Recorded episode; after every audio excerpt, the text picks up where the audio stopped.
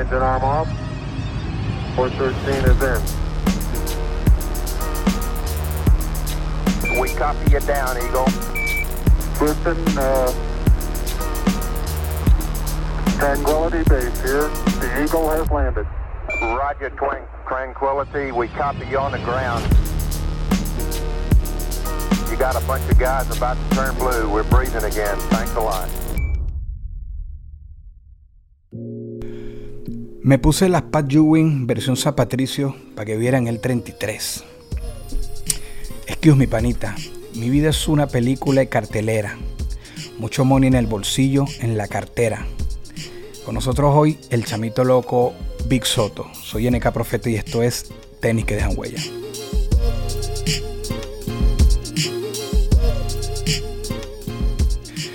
Big Soto. Carga Big Soto, NK Profeta, porque de paso yo pongo el título de los videos, yo pongo el invitado, el nombre del invitado, bien sea un periodista, lo que sea, y pongo fit. Esa, esa, esa, esa le va a chocar a algunas personas, pero. La gente ahí de una, sí, claro. Burro bochinche. Sí, sí. Mira, háblame, háblame, ¿dónde andas ahorita? ¿Dónde está Big Soto? Ahorita, mano, en Bogotá, eh, haciendo papeleos, diligencia de gente grande, como dice uno, eh, vainas que, que, bueno, de alguna forma u otra son importantes, que uno cuando tiene 19 uno dice, no, ya, yo voy a vivir la música y ya, y de repente te das cuenta que tienes que ir para no sé dónde a sacar una visa de trabajo para poder dar un concierto, no sé qué, para, o sea, miles de cosas y estamos aquí ahorita eh, haciendo esos papeleos y, y nada, viniendo a visitar la familia de mi chica también y estamos por aquí, hermano, en Bogotá, ahorita. Bien, mira, yo busco romper el hielo pidiéndole a los invitados, si se presta, que me muestren qué zapatos tienen en este momento. ¿Tú puedes mostrar ahí qué zapatos tienes hoy? O si estás descalzo, qué sé yo. Ahorita los zapatos que tengo son unas medias. unas medias de Vans. Pero aquí al lado tengo estos. Estos son, ah, son las Travis Scott. No sé qué modelo de Jordan es. Yo soy, marido, yo soy medio ignorante con los son modelos las seis, y son las seis. Yo solo sé cuáles son las Retro One. Sí, sí, sí, claro. Ajá. Sí, esta es la Retro 6 que en Venezuela se le, dice, se le dice ventanita al, modelo, el que es negro con rojo, pero, pero obviamente Travis Scott la, la mató con esas las cactus de él, sí.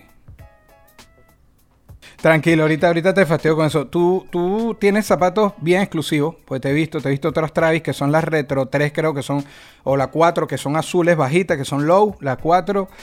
Eh, ¿Cómo, es, cómo eres con, con los zapatos deportivos? ¿Eres de esos que, más allá de saber ese nombre, no te obsesiona tener muchos? Me obsesiona. O sea, tengo, sí tengo una obsesión, y, desde muy pequeño.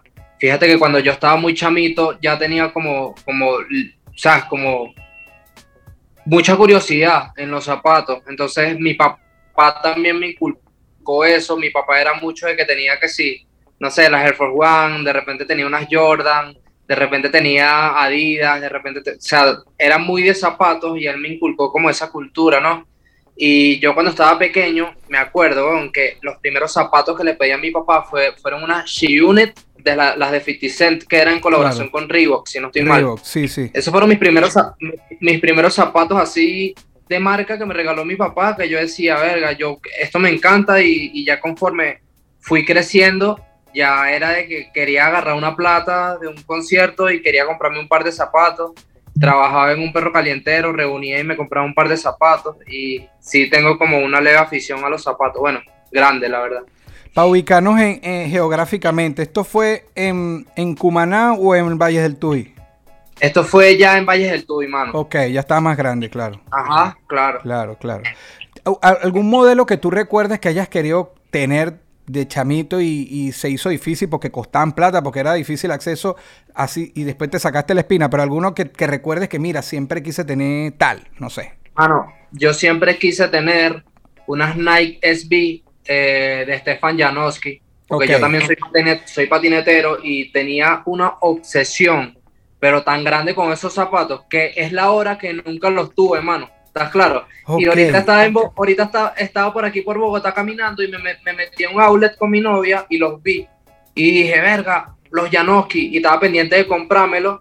Pero dije, no, ahorita no, vengo después tal, porque había un solo modelo, porque sabes que en los lo, lo- como los modelos son limitados, siempre hay Claro. como cositas. Y dije, mira, ya que tocaron aquí, y dije Dale, como, dale. bueno, lo dejo para después. Me obsesioné tanto con ese zapato que ni siquiera me los compré en, en réplica, mano. Y era- había réplica por todo Valle del Tuy, porque el zapato estaba muy de moda. En todo Valle del Tuy, Estefan Janoski réplica. Yo dije, no, yo no voy a comprarme este zapato hasta que tenga la plata para comprarme el original. Quería las que eran, claro.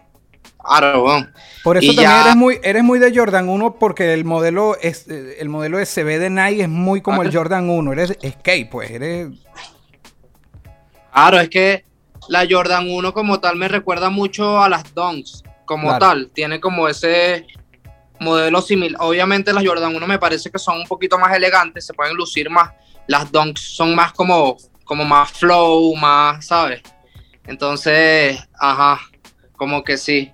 Por, llevo más como la línea skate de zapatos y obviamente estoy más de Nike que, para no mencionar el otro, ¿está claro? no, Y le, le dabas pela, le dabas pela a tus zapatos después que empezaste a agarrar a la hora de patinar. No te daba dolor. Querías era hasta cómodo. Ah, no, no. Aquí, aquí recordando rapidito, me acuerdo que incluso hay unos videos. Mi papá me regaló unos zapatos polo. Zapatos polo que eran originales, eran tipo Vans, pero de esos Vans que no tienen trenza, ¿sabes? Sí, sí, sí. Ok, que es como una goma Ajá. aquí, ajá, una liga. ajá. Ajá, era, era ese flow y mi papá me regaló esos polos. Y, y yo decía, estos polos más feos, tenía el polo grandote así, donde iban las tres, una vaina feísima. Y yo dije, no, vale, los voy a patinar. Y mi papá, obviamente, ¿sabes? Marico, fue un peo, no, que tú no cuidas, tal. Y siempre era un problema y no me da dolor. Es la hora que no me da dolor agarrar un par de zapatos, a menos que sean estos. Así no. Bien, bien, bien. Mira, este, eh, ahorita que nombras bastante a tu papá, por tu papá también eh, es, es el que te inculca el hip hop, ¿cierto? mi papá, mi papá la tenía súper clara, weón. Mi papá escuchaba música gringa, era muy fan de 50 Cent, era muy fan de Nas, era muy fan de, mano, un montón de gente que yo decía, wow, eh, tiene buen oído y aparte obviamente los exponentes venezolanos de, de aquel entonces, mi papá escuchaba a todo el mundo y siempre me daba discos, capaz llegué a tener un disco tuyo y no estás claro. Mucha gente que, que, hermano, llegué a escuchar, mi papá todo me los regalaba y, y digamos que todos los diciembre siempre me regalaba algo que, que donde pudiera reproducir la música. Bien, bien, bien, brutal. Mira, te voy a llevar un poco a, a la huella, a, a tu huella en este momento. Un lugar que hayas pisado, que si yo te digo, mira, uno de los lugares que ya por música llegaste, que hayas pisado, que te haya marcado demasiado, que tú digas, verga, cuando estuve en, no sé, un lugar que, que te llegue ahí. Ok, eh, diría que cuando estuve por primera vez en Argentina, hermano. O sea, cuando llegué por la música por primera vez a Argentina, o sea, esto me marcó ya hablando musicalmente, porque cuando, cuando fui fue a, a dar un concierto y cuando di el concierto, mano, me pasó que había tanta gente que yo no me lo creía. Me acuerdo que me dio como ansiedad al mil porque había demasiada gente y después cuando fui al concierto, como que hacían estas vainas de tipo fútbol, Soto, Sí, esos Soto, cánticos de fútbol. can- cánticos y vainas y, y, sabes, ese, ese día me marcó y es la hora que han pasado ya más de dos años y yo todavía sigo viendo ese video para recordar lo bien que me sentí en ese momento y ese lugar me marcó y aparte también que en ese momento, precisamente en ese show fue cuando eh, llevé a cabo la firma con, con mi disquera actual que es Rimas, man. Ok, ok, wow. Ajá. Bien, bien. Barrechísimo. Ahora un lugar que, que- que quieras dejar huella, que quieras poner tus pies que no se te haya dado, pero digas, mira, yo quiero, bien sea un festival o un lugar específico, una ciudad que tú digas, quiero ir a tal lugar, que todavía te falte, que venga futuro. Pues. Ok. Creo que eso sería obviamente Estados Unidos, mano. Y, y uno de mis sueños es tocar en el Rolling Loud con todas estas estrellas que ahorita, ¿sabes? Son referentes que, que ¿sabes? Travis Scott, Drake, eh, no sé, Trippie Red, que son gente que escucho todo el tiempo. Ese es uno de mis grandes sueños y dejar mi huella en una tarima del Rolling Loud sería como, ¿sabes? Una meta, literalmente, que en algún momento vi imposible y ahorita no la veo tanto. Porque, o sea, te puedo agotar algo aquí rapidito. Una vez me llegó una oferta para tocar en Rolling Loud, pero era Portugal. Okay. Era un Rolling Loud que iban a hacer en Portugal y nosotros lo rechazamos por los tiempos, porque, ¿sabes? Como que no era tan factible hacerlo y como tal eh, estaba difícil. Entonces al final decidimos no hacerlo y... Pero sí, y obviamente conocer Estados Unidos, ¿sabes? Dejar la huella por allá. Claro que si, si nosotros vemos el movimiento trap como género, porque acá en Estados Unidos trap, rap, todo es lo mismo. Pero Claro. viéndolo así, viéndolo como género, como se ve en Venezuela o en otros lados, esa generación en la que, en la que tú estás y lo que tú representas es muy parecida a, bueno, nombraste a Trippy, a XXX, que, que salieron Mm. con SoundCloud. O sea, ustedes son la misma versión de lo que se vive aquí de Latinoamérica. En Venezuela tú y toda la gente que, que- que lo hace y en Argentina, etcétera. Y obviamente yo no lo vería algo muy lejos de que se termine de hacer realidad, que ustedes se, se monten y hagan lo que hagan, porque ahorita Estados Unidos tiene puesto el ojo sobre lo que se está haciendo en español y sobre el público de, de- de Latinoamérica y, y creo que es cuestión de tiempo que algo así se dé. Así que éxitos con eso, bro. Sí, sí, sin duda. Gracias, hermano. Mira, suponte que hoy no, no, el, el gobierno que Cuéntame. sea, el gobierno que sea, que, que está en Venezuela, no, no tiene que ser el que está hoy, el que sea, te designó a ti como el embajador de turismo. ¿Verdad? Big Soto es el nuevo embajador de turismo de Venezuela. A, a las personas que te vean de otros países, ¿qué lugar tú como embajador dirías, mira, tú no puedes ir a Venezuela sin dejar de ir a tal lugar? Ok. Wow, me la pusiste, ¿sabes? Porque hay muchos que, que me encantan, pero yo diría, mano, persona que está afuera no podría ir a Venezuela sin visitar. A ver, a ver, a ver, a ver, a ver. Ah, sin visitar las playas del estado Sucre, mano, sin duda. Coño, Sin tú duda. tenías que mandarlos para allá, claro. Claro, para la vuelta, ¿me entiendes? Sí, por allá sí, por, por Araya, que es la otra costa, no sé qué. Vueltas ya más exóticas, que es la hora que muy poco se habla del estado Sucre cuando se trata de turismo. Siempre es Y para mí, son las- Margarita. pa' mí son las mejores playas, con el respeto a todas las demás playas. Pero Claro, yo, mano. las vi- yo las he recorrido todas y la del Estado Sucre, eso es un nivel, es un nivel. Elevado. Y, y ojo, ojo con esto, he ido para playas aquí exóticas, que si en Cancún, Tulum, no sé qué, estos estilos, mano, y, y hay, hay lugares donde no hay vida y todo, pues, o sea, no es por, no es por ser patriota, bandera, pero, no, no, no. ah, ¿sabes? Hay lugares donde literalmente, coño, es muy, eh, es literalmente, ¿sabes? Exótico, increíble, impresionante, mano, y, y, bueno, yo diría que ese lugar, mano, sin duda, el estado Bien. Sucre, las playas de estado Sucre. Hay que poner la huella ahí, eh, arrechísimo. Ajá, claro. Mira, skate, estás también en Twitch, gamer, porque te veo activo, TikToker. Háblame, eh, hay tanto ahorita, tantas redes, tanto... A pesar de que eres joven, es difícil llevar el ritmo y de paso ahora te toca hacer estas diligencias de adultos, ¿sabes? Que tú mismo dijiste Claro. hace rato.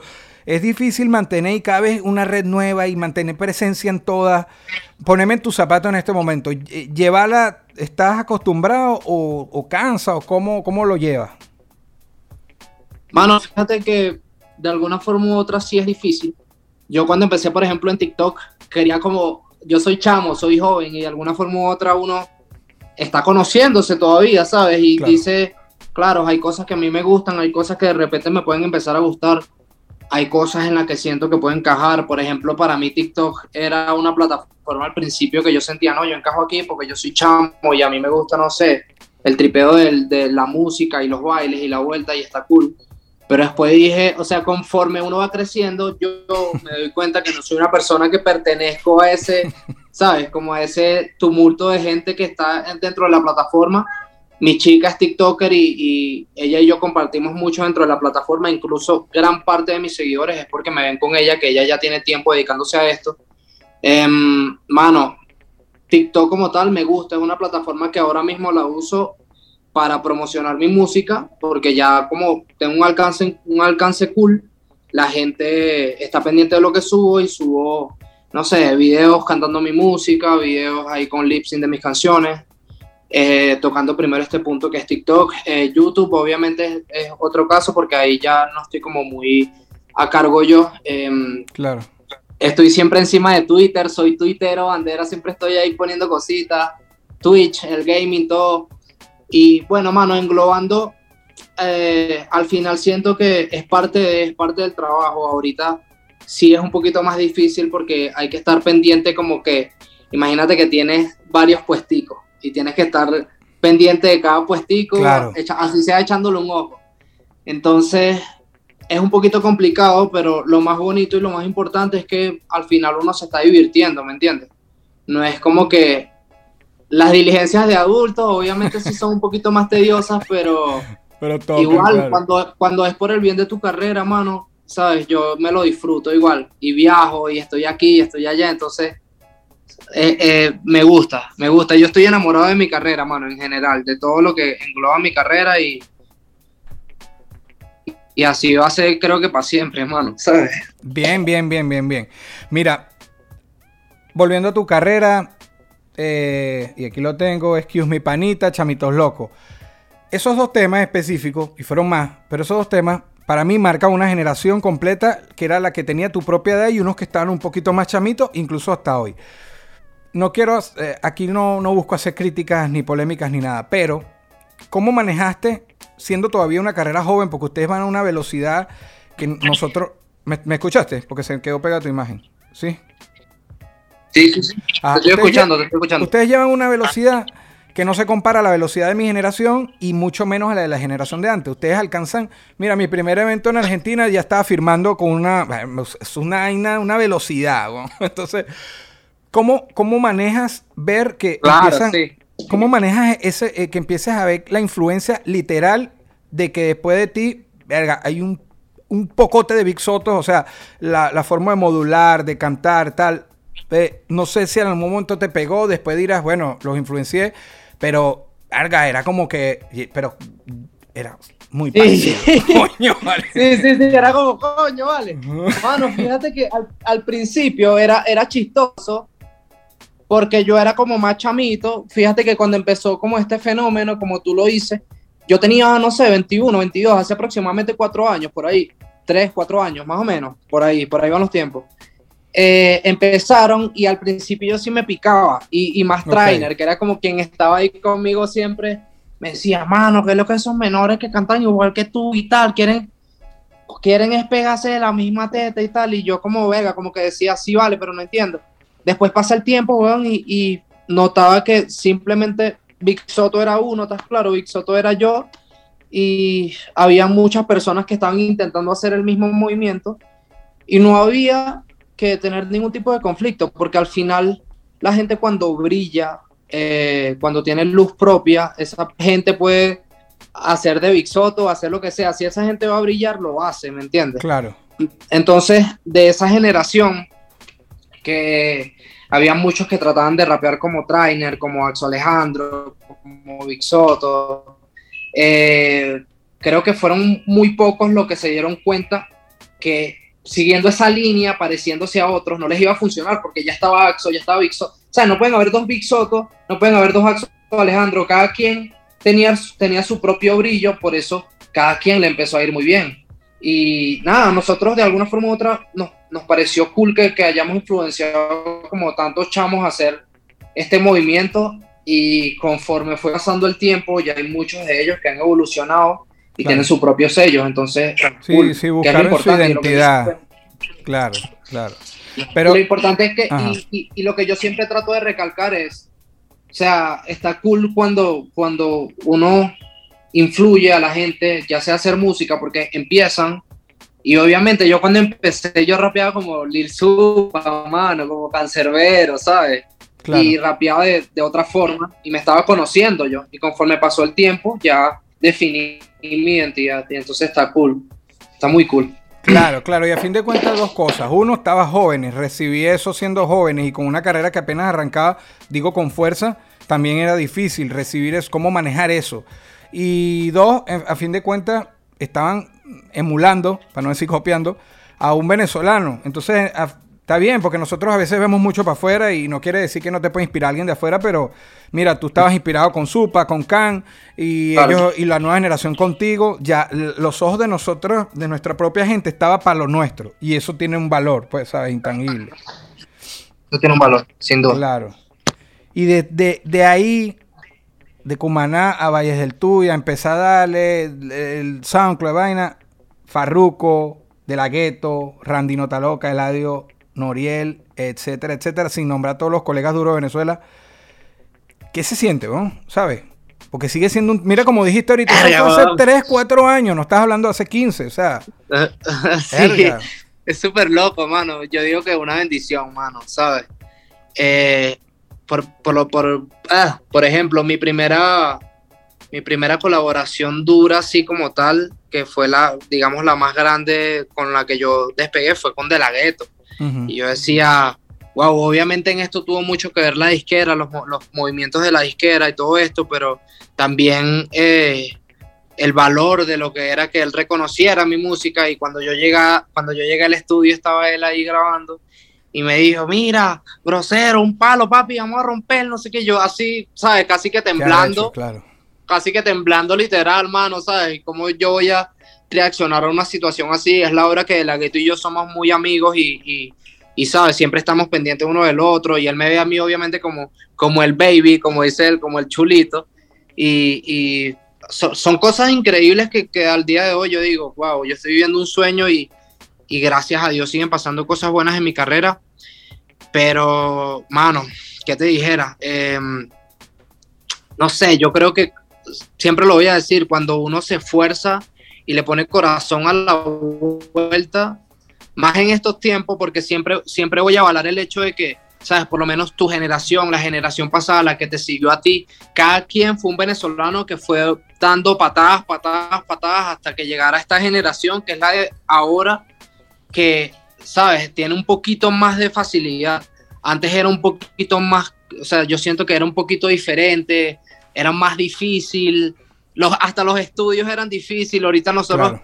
por ejemplo, yo me grabo en, en mi computadora, tengo el Cubase ahí y abro mi vaina, una sesión y me grabo yo solo.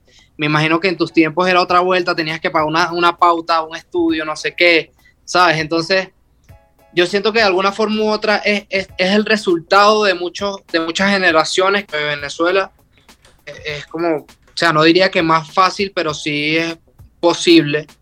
Y yo, hermano, la verdad, a veces no me lo creo, pero aquí estamos y siempre con los pies sobre la tierra, hermano, y siguen las bendiciones. Por ahí se vienen otras cositas importantes que, bueno, ya No, incluso, vamos a ver qué pasa con eh, eso. eh, Sí. a fin de cuentas que la disquera te puede hacer una diligencia, pero la disquera llegó a ti, te vio como una pieza que querían para, para ellos y de ahí salió lo otro. La fórmula con De La Ghetto se repite, eh, uno ve los comentarios que te dejan otros chivos pesados de la música y eso no es que la disquera les dice, vayan a comentarle, no, ellos te comentan porque, ah, porque te has ganado tu puesto y brutal. Claro. Mira, te voy a decir cinco nombres, cinco, cinco nombres y tú me vas a decir en una palabra lo que significa para ti. ¿Ok? Ok, Ok. vale. En una palabra, trainer. Referente. En una palabra, acapela.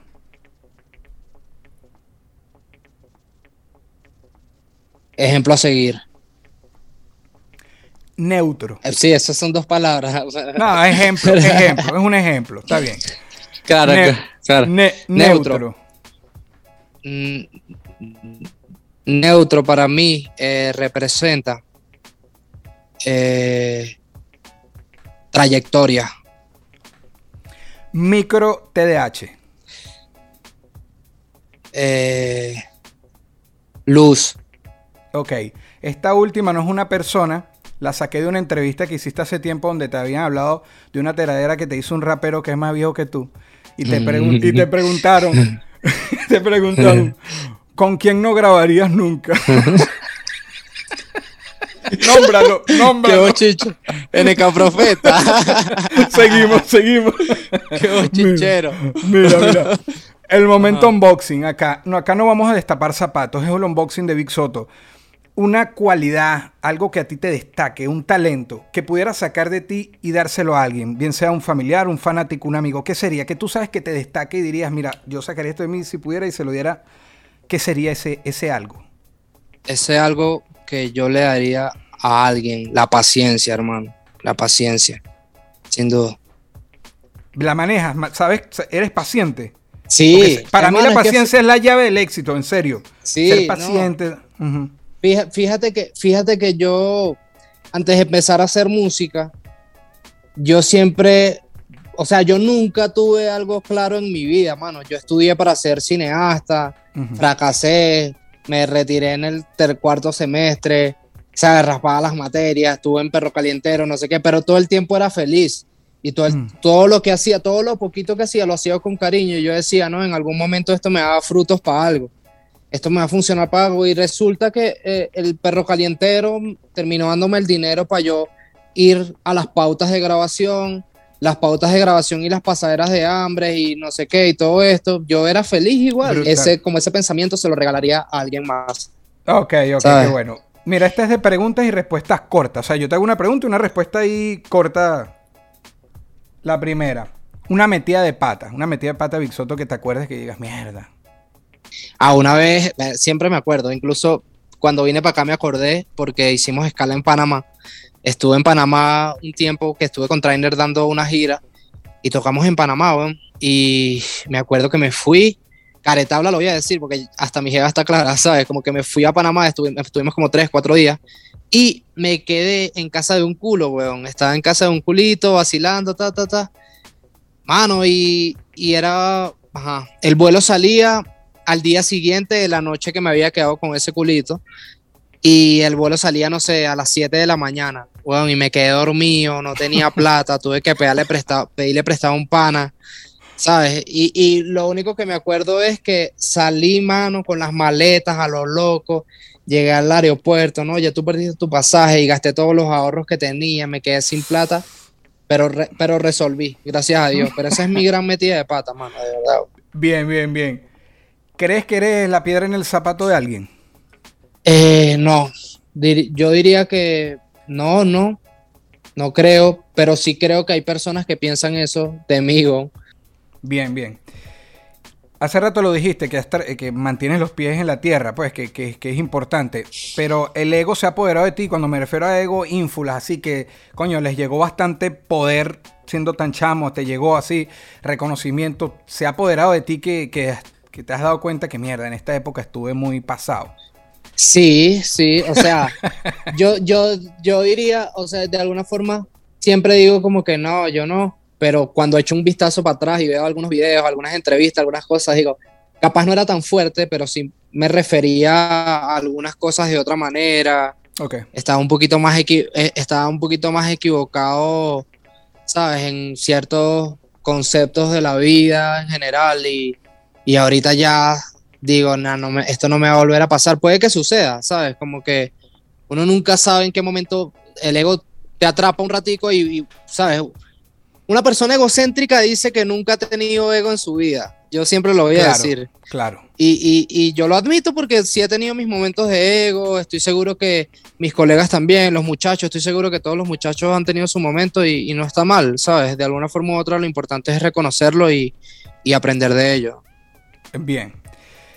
Una máquina del tiempo que solo va para atrás, una máquina retro que solo puedes ir para el pasado. ¿Qué época te gustaría ir si, si tuvieras la posibilidad con todo lo que sabes hoy? Claro. ¿A qué época tuviese, te gustaría ir? Me gustaría ir, hermano, a cuando tenía 18 años. Cuando tenía 18 años, porque, o sea, en ese momento no tenía claro qué quería con mi vida y me hubiera, me hubiera encantado empezar con la música a los 18 años, literal. Ok, ok. ¿Sabes? ¿Por qué? No sé, pero siempre lo digo. Yo hubiera empezado a los 18 años y obviamente, ¿sabes? Sin, sin saltar el factor de que estaría más joven ahorita y hubiera llegado un poquito más rápido, hubiera sido diferente porque cuando tenía 18 la escuela era diferente. Pero me hubiera gustado, ¿sabes? Como que me hubiera gustado ser, no sé, de la, de la generación ahí con Neutro y con Acapela, con, ¿sabes? Con todos los muchachos hubiera estado cool también. Me hubiera encantado eso. Bien. Bien. Que por cierto, tú sabes que ahorita que nombras eso, a mí no, yo no hablo de mí en, en las entrevistas, pero tú sabes que yo soy de esa misma generación. La gente cree que yo vengo de, de más tiempo porque tuve, mo- tuve cosas que me hicieron estar presente desde mi primer año, porque salgo con un documental, grabo con Tony Todos, con Don Dinero, que era gente pesada en ese momento, y era como que creen que yo te, como para uno lograr esos fit, pasa un tiempo. Y yo vengo de la Claro. generación de, de Neutro y de Acapela, y, pero lo que pasa es que yo, yo arranqué muy tarde. Yo no arranqué tan joven como ustedes, que te estás quejando que quisiste Claro. arrancar más joven. Pero bueno, Claro. va- va- era, era un detalle ahí. Mira, Sí, sí. conversemos, conversemos. Aquí yo no, eh, no puedo dejar de tocar el tema que medio he salpicado ahí, pero coño, eh, es todo en Es- buena es onda. necesario, es todo en es buena necesario. onda, pero hay- eh, tenía que pasar antes de la Claro, recta tenía final. que pasar. Claro.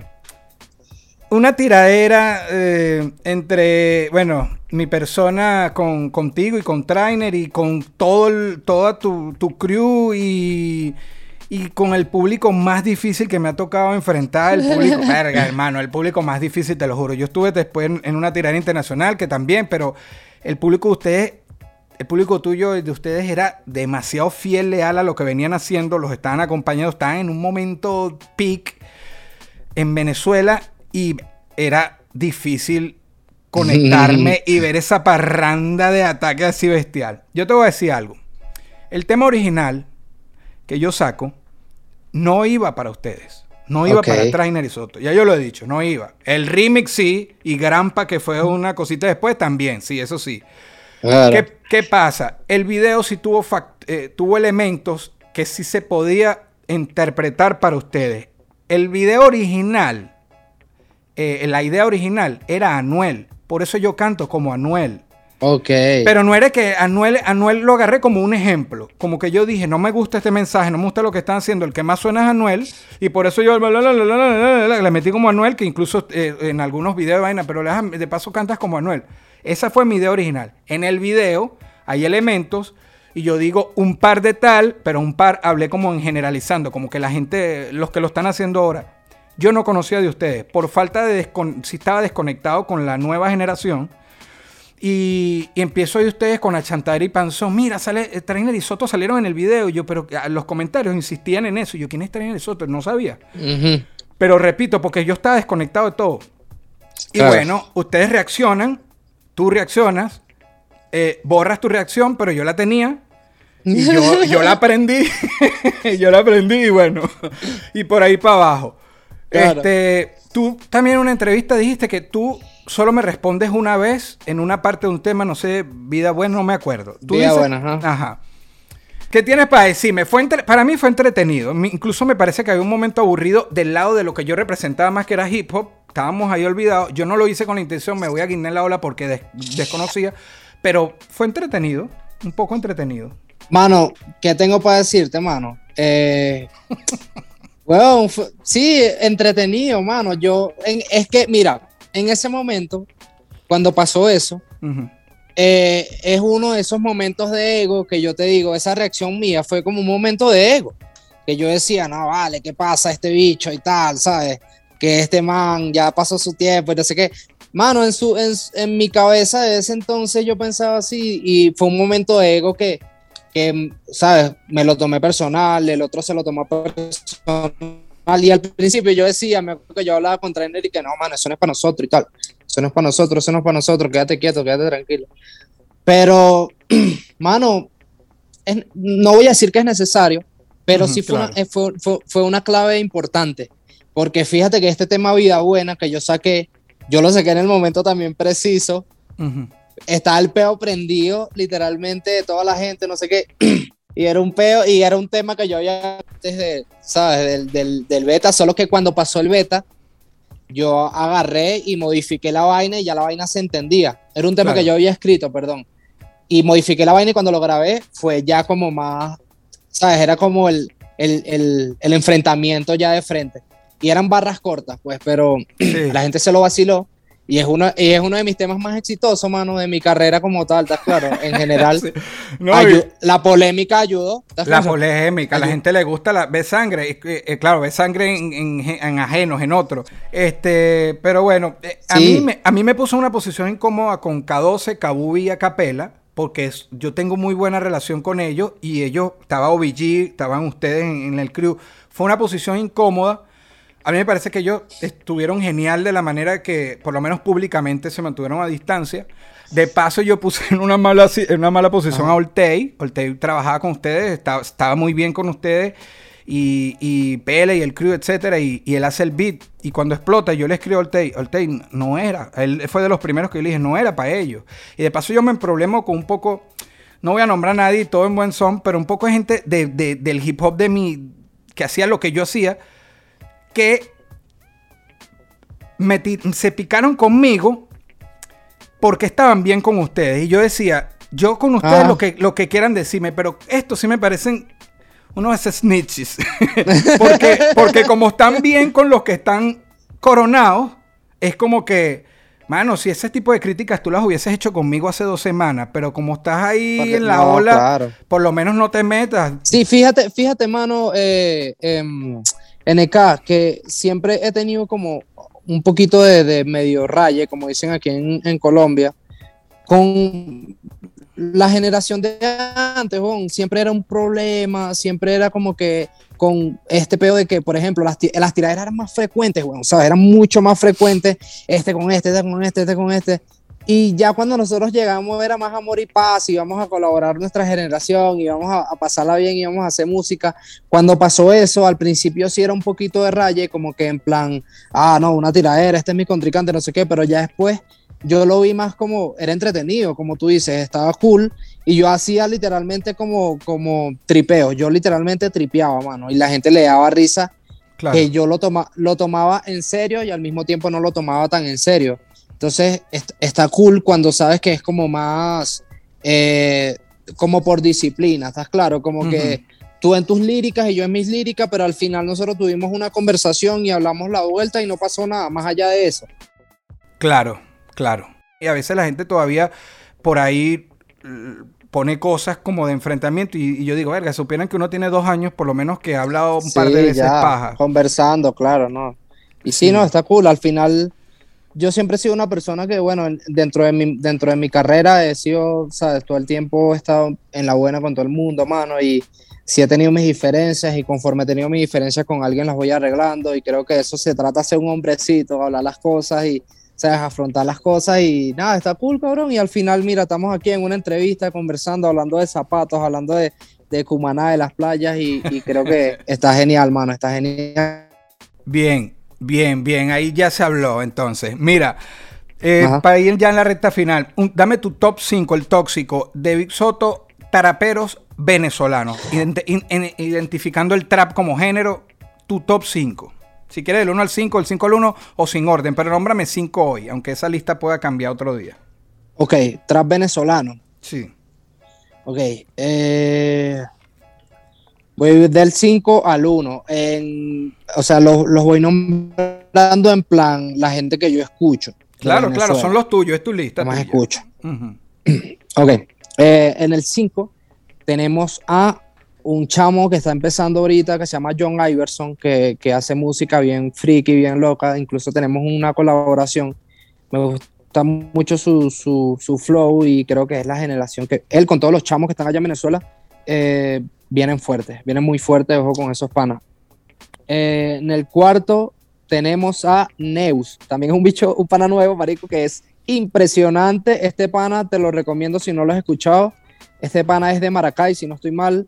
Se llama Neus E, y él hace trap, pero su trap es bien RB, es bien cantando y no sé qué, y tiene unas líricas bien criminales, mano, bien criminales. De número 3 tenemos a eh, Micro TH, o sea, yo no diría que él es un trapero, pero tiene sus temas de trap y, y es de la música que más consumo.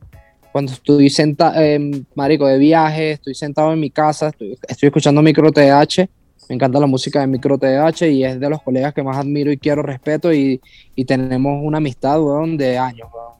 Creo que tú también tienes un tema con...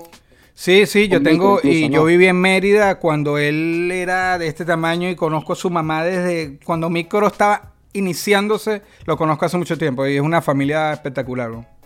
Sí, no, no, ellos son increíbles. Ajá, micro sería el, el 3. De segundo tenemos a eh, Neutro Shorty. Neutro Shorty, coño, ya lo escucho desde hace, mano, hace, hace mucho tiempo, no sé qué, y, y verga, es de la persona que, que, que, antes de hacer música ya lo escuchaba, entonces, ajá, es como referente principal y, y lo quiero, a ese cabrón lo quiero mucho y, su- y es un genio y en el lápiz es una bestia, hermano, siempre lo voy a decir. Y de primero tenemos a, a Trainer. Trainer es el primero porque, bueno, te podría decir que esto es algo que ya sabe todo el mundo y es que él es mi referente, mano. Yo cuando empecé en el trap, Trainer fue el primero que me abrió las puertas de su casa y me dijo, mira Soto, esto es el link, esto es, esto es el trap, el trap viene de Atlanta, estos son los amigos, estos son... Él me enseñó todo y yo aprendí de él y todo lo que era chamito loco, yo me la pasaba escuchando trainer, trainer, trainer, aprendiendo de su música, aprendiendo de, su, de sus técnicas y como maestro y es la hora que cada vez que, sa- que saca algo lo escucho y bueno, ese sería mi top 5, mano. Me pareció brutal el, el- toda tu lista, pero el puesto número uno por el valor, sé lo que representa y, y- y me parece rechísimo. Ajá. Nos vamos a ir con dos preguntas. Em, en esta no tienes que abarcar, solamente vas a decir en- el nombre de, de lo que te voy a preguntar sin entrar en el por qué. Ok. No quisieras estar en los zapatos de de quién. En, en los zapatos que tú dirías, yo no quisiera estar en sus zapatos, sin entrar en el por qué. Yo no quisiera estar en los...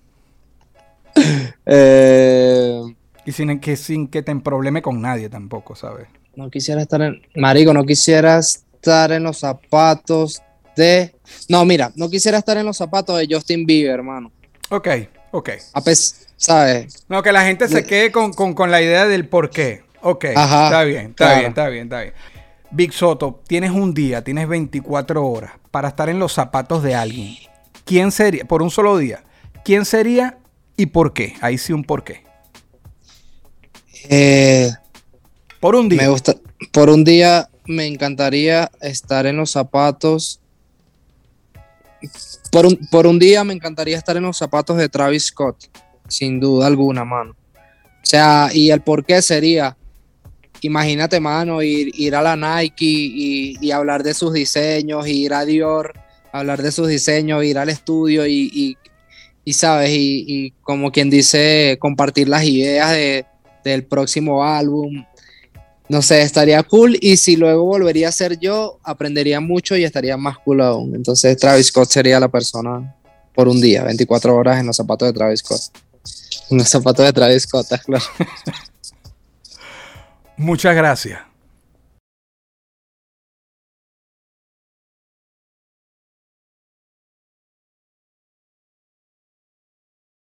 Esto fue una producción, esto fue una producción. El Corillo Inc. distribución digital, campañas y crecimiento en YouTube y Spotify. Te inscribimos en Nazca, trabajo con ellos. Escríbenos, elcorilloin.com. DJ Pijama, producción ejecutiva. Y para cerrar, este servidor, NK Profeta Under Family. Porque lo que importa de la huella es quien la dejó.